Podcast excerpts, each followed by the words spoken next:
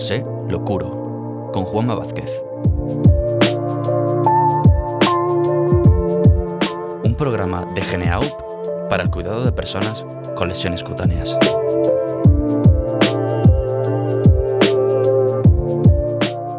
El órgano con mayor superficie de nuestro cuerpo, la barrera que nos separa del medio exterior y nos pone en contacto con él. Hoy hablaremos sobre la anatomofisiología de la piel.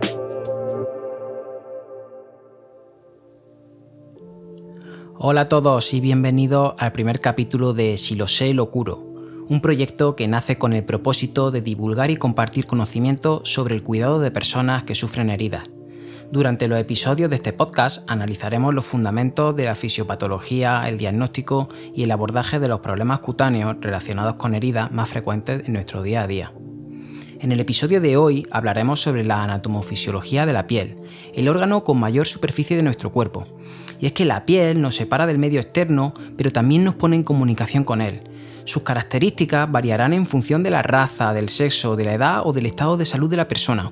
Incluso encontraremos variaciones en función de la región anatómica a la que nos estemos refiriendo. Por ejemplo, la piel de las palmas de las manos y las plantas de los pies será mucho más gruesa que la piel de los párpados. Clásicamente nos han hablado de la piel en relación a sus funciones generales y posteriormente en relación a su estructura. En el podcast de hoy intentaremos unificar todos estos elementos y hablar sobre cada una de las capas de la piel con sus respectivas células y funciones.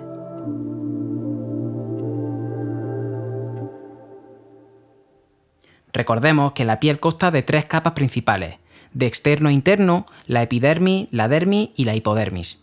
Comencemos hablando sobre la epidermis. La epidermis constituye una capa fundamentalmente protectora.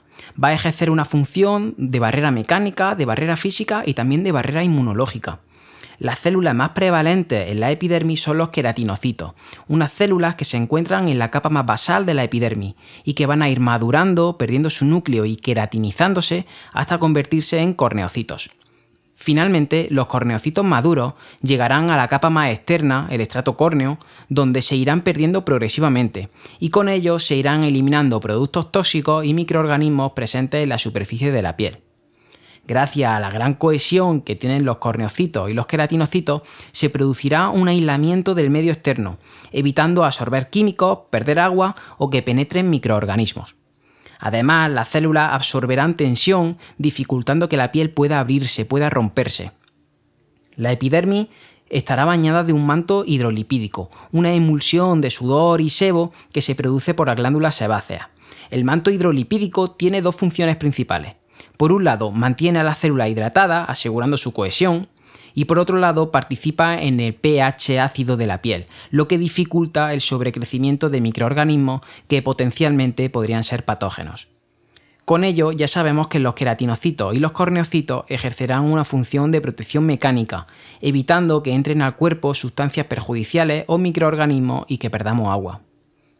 Otra función de la epidermis es la protección física, absorbiendo radiaciones ultravioletas que nos llegan con la luz solar.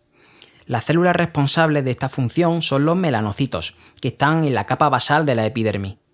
Los melanocitos se pondrán en contacto con los queratinocitos y les cederán melanina, una sustancia que les permitirá absorber la radiación y evitar que penetre hasta capas más internas de nuestro organismo. La tercera función protectora de la epidermis es la inmunológica. Aparte de evitar que los microorganismos pudieran penetrar por la unión entre los corneocitos y los queratinocitos, las llamadas células de Langerhans captarán los antígenos y los presentarán a los linfocitos T en los ganglios linfáticos, comenzando así una respuesta inmunológica específica de manera temprana. Encontramos que las células de Langerhans aparecen en las capas basales de la epidermis y de la dermis. Para terminar con la función inmunológica de la piel, merece la pena mencionar a los péptidos antimicrobianos. Los péptidos antimicrobianos son unas proteínas que actúan como antibióticos naturales, actuando contra las bacterias que se depositan en la superficie cutánea. La siguiente capa de la que hablaremos será la dermis. Igual que comentábamos que la función principal de la epidermis era la de protección, la de la dermis es dar soporte y elasticidad a la piel. Existen tres elementos que garantizan que esto se lleve a cabo, la sustancia fundamental, el colágeno y la fibra elástica. La matriz fundamental es un material amorfo, entre el que se encuentran las fibras de la dermis y regula la homeostasis de la piel. Contiene agua, proteoglucanos y glucosaminoglicanos, como el ácido hialurónico. El ácido hialurónico retiene agua y da elasticidad a la piel. Aparte de la matriz fundamental, la dermis contiene fibras de colágeno, que suponen el 80% del peso seco de la dermis. Proporciona fuerza de tensión a la piel y es sintetizada por los fibrocitos. El tercer elemento son fibras elásticas, que permiten que la dermis se extienda y vuelva a su posición de origen. La dermis se va a dividir en dos capas, la dermis papilar y la dermis reticular. Las dos contienen los elementos que hemos mencionado anteriormente, pero en distintas proporciones. Así, la dermis reticular es más profunda y gruesa y tiene más colágeno y fibras elásticas que sustancia fundamental. Su papel es principalmente estructural. Por otro lado, la dermis papilar es más superior y tiene más proporción de sustancia fundamental. Se encarga de nutrir y oxigenar a todo el entorno. Tanto es así que esta fina capa se une a la epidermis a través de la unión dérmico-epidérmica, que se compone de un conjunto de proteínas que dan sustento a los queratinocitos y regulan el intercambio metabólico entre la dermis y la epidermis. Resumiendo, la dermis da estructura y nutrición a las células, es un sustento. No obstante, también se caracteriza por contener células inmunitarias como los linfocitos T residentes, los macrófagos, los histiocitos y los mastocitos. La tercera capa que compone nuestra piel es la hipodermis, que también llamamos tejido celular subcutáneo. Básicamente su función es utilizar la grasa de la que está compuesta y proporcionarnos aislamiento térmico, protección mecánica, almacenamiento de energía e intervenir en la función endocrina. La piel cumple también un papel sensorial repartido en todas sus capas. La epidermis tiene a las células de Merkel que actúan como mecanoreceptores, es decir, nos ayudan a detectar la presión. La dermis se encuentra en los corpúsculos de Meissner, que actúan como receptores de la presión más sutil, por eso están más presentes en los dedos. En la hipodermis están los corpúsculos de Krauss, que participan en la percepción del frío y los corpúsculos de Ruffini para el calor.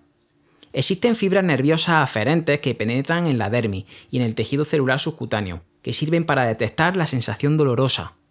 Finalmente, en la hipodermis están los corpúsculos de Bater-Pacini, que detectan sensaciones mecánicas. En conclusión, la piel es un órgano fundamental para nuestra relación con el medio externo. En el próximo capítulo seguiremos aproximándonos a este marco teórico hablando sobre las fases del proceso de cicatrización. Os invitamos a seguirnos en redes sociales a través del perfil de Geneaup. Continuaremos subiendo episodios en Spotify, Apple Podcasts, Google Podcasts y Audible de Amazon. Muchas gracias por escuchar este primer capítulo de Si lo sé, lo curo.